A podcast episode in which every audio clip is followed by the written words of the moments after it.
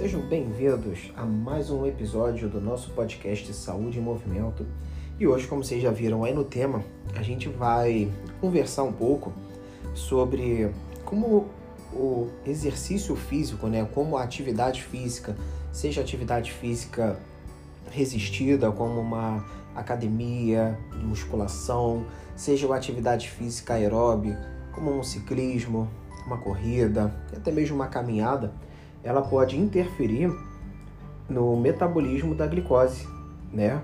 Então a gente vai discutir um pouco isso sobre como o exercício físico ele pode melhorar a sua captação de glicose e isso vai servir tanto para uma pessoa saudável e o mesmo princípio ele também vai se aplicar a alguma pessoa que já tem alguma comorbidade, como por exemplo uma pessoa que seja diabética, onde todo o metabolismo da glicose já está sofrendo uma alteração por uma disfunção da doença. Então a gente vai conversar um pouco sobre isso e aqui vamos passar algumas dicas que provavelmente vocês não sabem de como o exercício físico ele vai atuar diretamente na glicose. Então, pessoal, vamos lá, né? A gente sabe que o exercício físico ele é fundamental para o bom funcionamento do corpo, ele é fundamental para o nosso metabolismo e que o exercício físico associado a uma dieta ele vai conduzir o paciente ou a pessoa saudável a ter um, uma qualidade de vida melhor, a emagrecer. Mas o nosso objetivo aqui é sair um pouco desse o exercício físico ajuda a emagrecer e tentar trazer um pouco mais à luz de como isso de fato vai acontecer, como de forma prática, o que, que o exercício vai fazer para melhorar o controle da glicemia. É claro que existem uma série de outras coisas que o exercício vai trazer, de melhora do preparo cardiovascular, melhora da função pulmonar, melhora do tônus muscular, melhora no uso de gordura do corpo, levando ao emagrecimento, mas aqui a gente quer focar especificamente no metabolismo dos carboidratos, com foco na glicose. Então, quando a gente pensa em atividade física, a atividade física ela vai demandar dos músculos energia.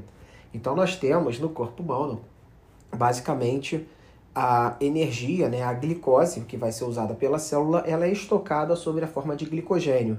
E o glicogênio nada mais é do que uma série de moléculas de glicose ligadas através de ligações químicas umas às outras.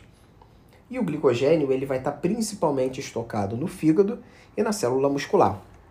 Então, quando a gente pensa em atividade física, contração muscular, geração de energia pelo músculo para poder liberar a energia para a atividade física, nós vamos ter que pensar basicamente em o um músculo utilizando a sua reserva de glicogênio, ou seja, quebrando o glicogênio que está dentro da fibra muscular para liberar a glicose que será utilizada dentro dessa célula muscular na geração de energia. E quando a gente pensa no músculo, a geração de energia vai ser usada para a contração muscular. E ao mesmo tempo, uma vez que o músculo ele está utilizando a sua reserva energética, ou seja, o seu glicogênio, ele vai precisar que essa energia, ou seja, a glicose, seja reposta. E nesse caso, nós vamos ter a atuação do fígado, que vai ser responsável por quebrar o seu glicogênio e oferecer a glicose na circulação para poder ser utilizada pelo músculo. Lembrando que a gente está falando do exercício físico, onde o consumo muscular vai aumentar, mas todo o resto do corpo continua necessitando de glicose. Então o cérebro ele continua funcionando, precisando de glicose.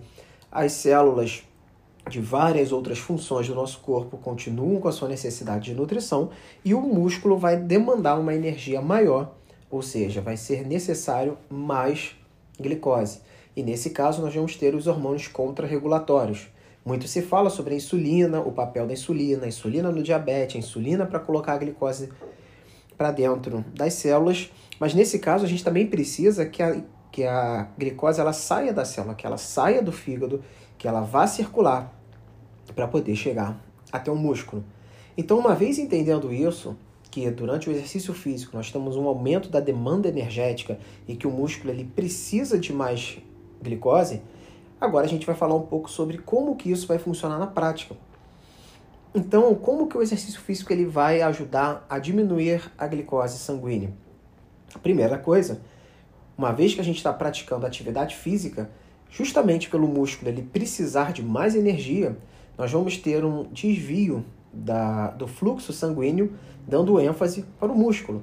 Então, claro que todas as outras células do corpo elas continuam sendo nutridas, mas uma vez que você está praticando uma atividade física, seja exercício resistido na academia, seja uma corrida, seja o ciclismo, eu não, o corpo ele não vai dar ênfase a sangue para digestão, uma vez que eu preciso de sangue no músculo. Então a gente vai ter um desvio do fluxo sanguíneo, levando maior aporte energético e maior aporte de glicose para o músculo. Um segundo ponto, existem receptores de insulina, de, receptores de glicose. E esses receptores são chamados de receptores GLUT. E esses receptores GLUT, eles são expostos na parede das células para quando a glicose chegar nesse receptor, a glicose vai ser internalizada pela célula e será usada. Existem várias famílias de receptores GLUT, inclusive o receptor GLUT4 é um receptor que depende da ação da insulina, ou seja, o pâncreas libera insulina, essa insulina ela circula pelo corpo e quando ela chega na célula, ela faz uma sinalização intracelular para que o receptor que está dentro da célula, ele vá para a membrana para fazer a captação. Acredita-se, nos estudos mais recentes, que a contração da célula muscular, ou seja, todo o seu metabolismo que envolve o cálcio, que vai ser usado nas fibras musculares para gerar contração, isso também vai fazer com que o receptor de glicose ele seja exposto na parede celular sem a necessidade da ação da insulina.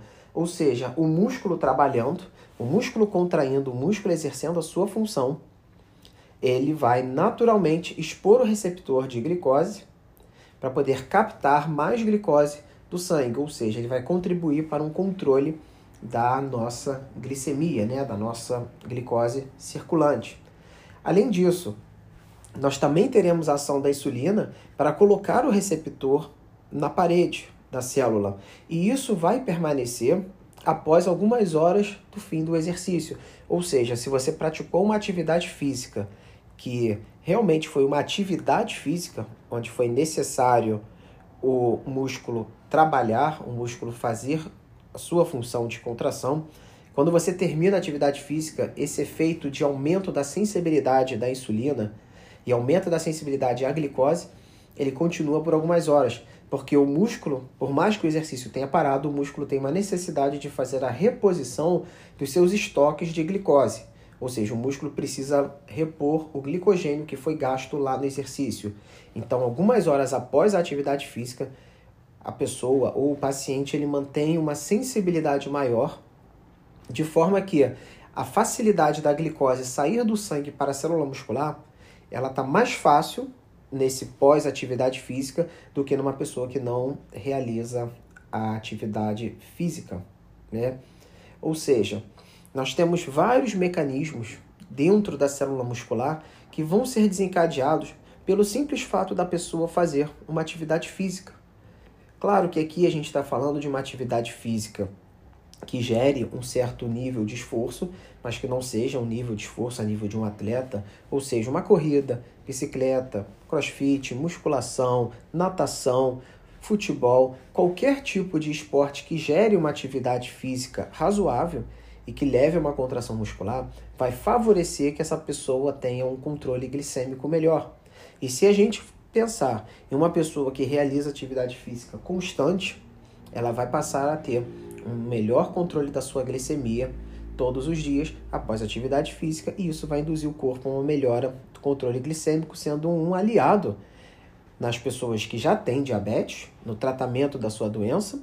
Com certeza, muitas pessoas falam e com certeza vocês também já ouviram uma pessoa dizer que começou a ficar hipertenso, mas com atividade física, mudança no estilo de vida, mudança na alimentação, conseguiu controlar a pressão. E o mesmo paciente que estava pré-diabético com uma glicose alterada no exame de sangue, mas ainda não chegou a ponto do diabetes, também conseguiu reverter o quadro com mudança de estilo de vida, atividade física e dieta. Então, a ideia aqui é a gente mostrar de forma prática que não é simplesmente ah, o exercício físico emagrece. Não, existem bases bioquímicas que explicam e demonstram como que o exercício físico de fato ele vai ajudar no controle da glicose. Bom, pessoal, foi isso. Então, essa era a ideia da gente apresentar nesse episódio de hoje. Lembrando que, apesar da gente ter focado no metabolismo dos carboidratos, no metabolismo da glicose, não podemos esquecer que o metabolismo ele é composto por proteínas, carboidratos e lipídios, ou seja, as gorduras. E que apesar da gente ter focado aqui na glicose, a gente não pode esquecer que todas as vias elas estão funcionando ao mesmo tempo. Então, ao mesmo tempo que tudo isso que a gente falou está acontecendo, também está havendo liberação de gorduras, quebra de gordura, quebra de tecido adiposo, também visando a liberação de subprodutos que vão ser usados pela célula muscular para o desempenho das suas atividades e que as vias do metabolismo elas todas trabalham em conjunto. Por isso que a atividade física e a boa alimentação vão atuar em conjunto para uma melhora da qualidade de vida, uma melhora do estilo do paciente e vai reduzir para o processo inflamatório.